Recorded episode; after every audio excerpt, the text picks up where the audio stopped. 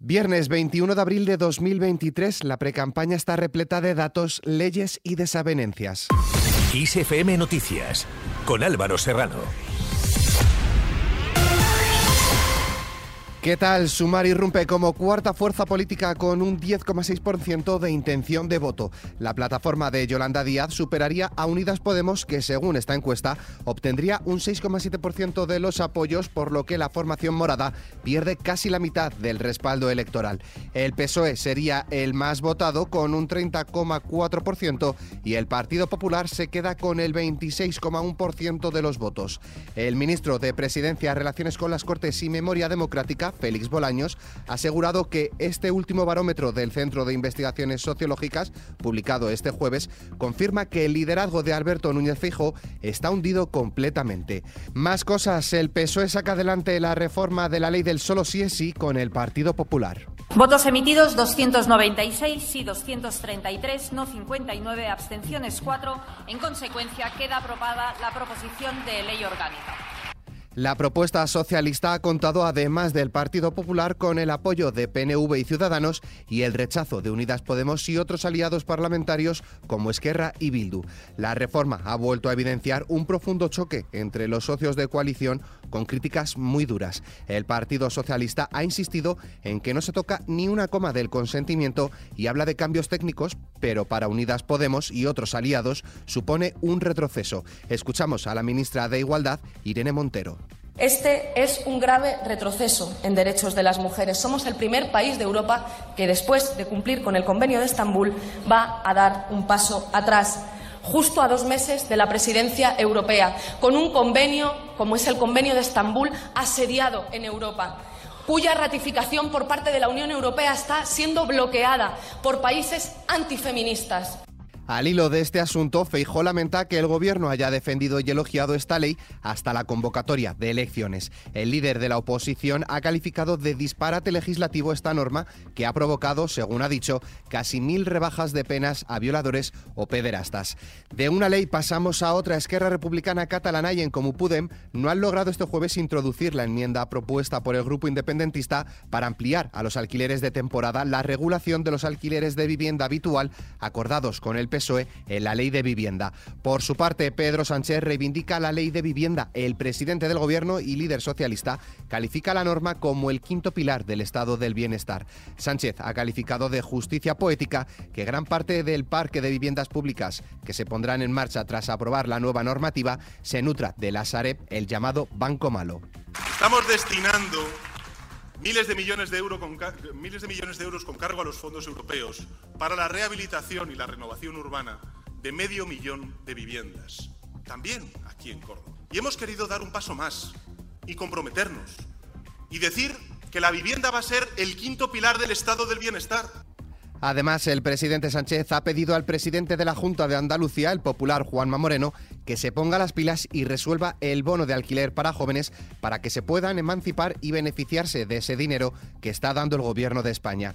Y en línea con la vivienda, el líder popular, Alberto Núñez Fejo, ha respondido a Sánchez. La vivienda que le preocupa a Sánchez es el Palacio de la Moncloa. Esa es la vivienda fundamental que le ha preocupado durante estos cinco años y le sigue preocupando. Cambiamos de tercio. Pedro Sánchez pide a la Junta Andaluza volver a la legalidad europea para no llevar al Parque de Doñana a un punto de no retorno. El presidente del Gobierno insta a la Junta a rectificar, asegurando que no pasa nada por reconocer un error y aparcar la soberbia para evitar, dice, un coste inasumible por la proposición de ley del Partido Popular y Vox que busca ampliar las zonas regables de esta zona. Les vuelvo a pedir hoy además que la Comisión Europea se ha vuelto a posicionar claramente y tajantemente en contra de este proyecto de ley entre el PP y Vox, les vuelvo a pedir, pues en fin, que se, que, se bajen de, la soberbia, que, que rectifiquen, que reconozcan el error, que no pasa nada.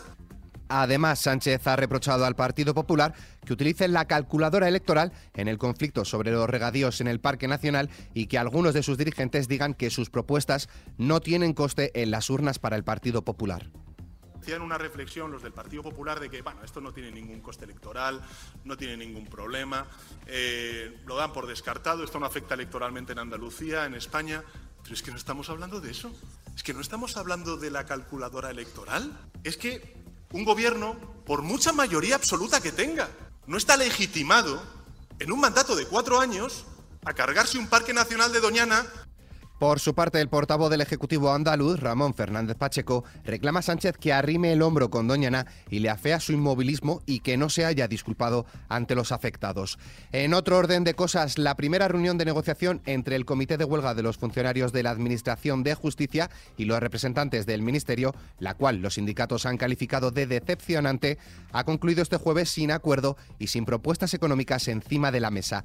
Y hablando de economía, el precio de la luz bajará hoy viernes cerca de un 7% hasta los 101 euros el megavatio hora. Por franjas horarias, la luz alcanzará su precio más alto entre las 8 y las 9 de la mañana con 146 euros y el más bajo entre las 4 y las 5 de la tarde cuando será de 25 euros. Veremos cómo afecta esto a Sevilla. La capital hispalense ya está preparada para su feria de abril que dará su pistoletazo de salida a medianoche de mañana sábado con el encendido de las más de 200.000 bombillas. Estas darán luz a las más de 1.000 casetas que poblarán las 15 calles del Real, que celebra los 50 años desde su traslado al barrio de los Remedios. De una fiesta pasamos a otra este domingo, consolidados y reputados escritores como Eduardo Mendoza, Fernando Aramburu, Camila Lecber o John Boyne firmarán sus libros el día de San Jordi en Barcelona, una jornada con más autores que nunca en la ciudad, desde cineastas como Pedro Almodóvar y Albert Serra, a famosos youtubers, cocineros, presentadores de televisión o actores y actrices. Fuera de nuestras fronteras, el presidente de Estados Unidos, Joe Biden, tiene intención de anunciar su candidatura a la reelección en 2024 el próximo martes 25 de abril, según The Washington Post, que cita a tres personas que conocen sus planes. El formato elegido para hacer el anuncio sería un vídeo y su lanzamiento coincidiría con la fecha en la que el mandatario anunció su candidatura ganadora a las elecciones presidenciales de 2020. En cuanto al tiempo... La llegada de un frente atlántico dará lugar en la segunda mitad del día a cielos nubosos y precipitaciones en el tercio noroeste peninsular. En el resto de la península y en ambos archipiélagos comenzarán poco nuboso, pero a lo largo del día aumentará la nubosidad de evolución con posibilidad de algunos chubascos y alguna tormenta, en general débiles. En cuanto a las temperaturas, las máximas subirán en el Cantábrico Oriental, Alto Ebro y litorales del sureste peninsular. Bajarán en la mitad norte del litoral mediterráneo y en toda la mitad oeste peninsular. Las mínimas subirán en la mitad sureste peninsular y en Baleares. Y en nuestra hoja cultural queremos rendir homenaje.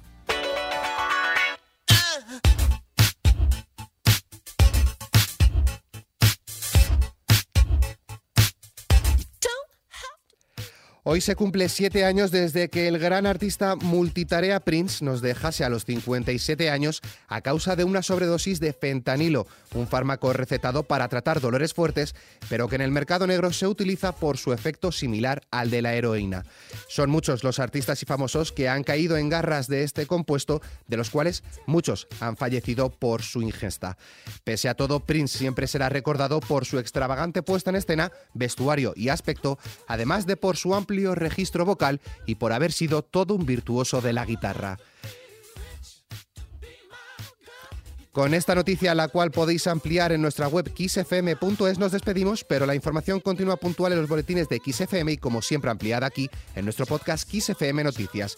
Con Susana León en la realización, un saludo de Álvaro Serrano, que tengáis muy buen día.